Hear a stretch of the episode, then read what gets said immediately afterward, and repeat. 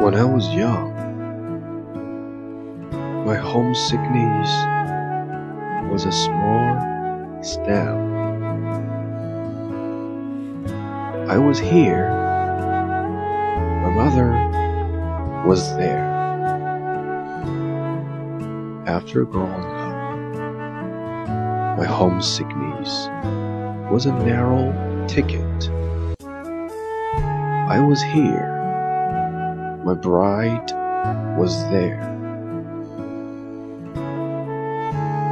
Later, my homesickness was a little town. I was outside, my mother was inside.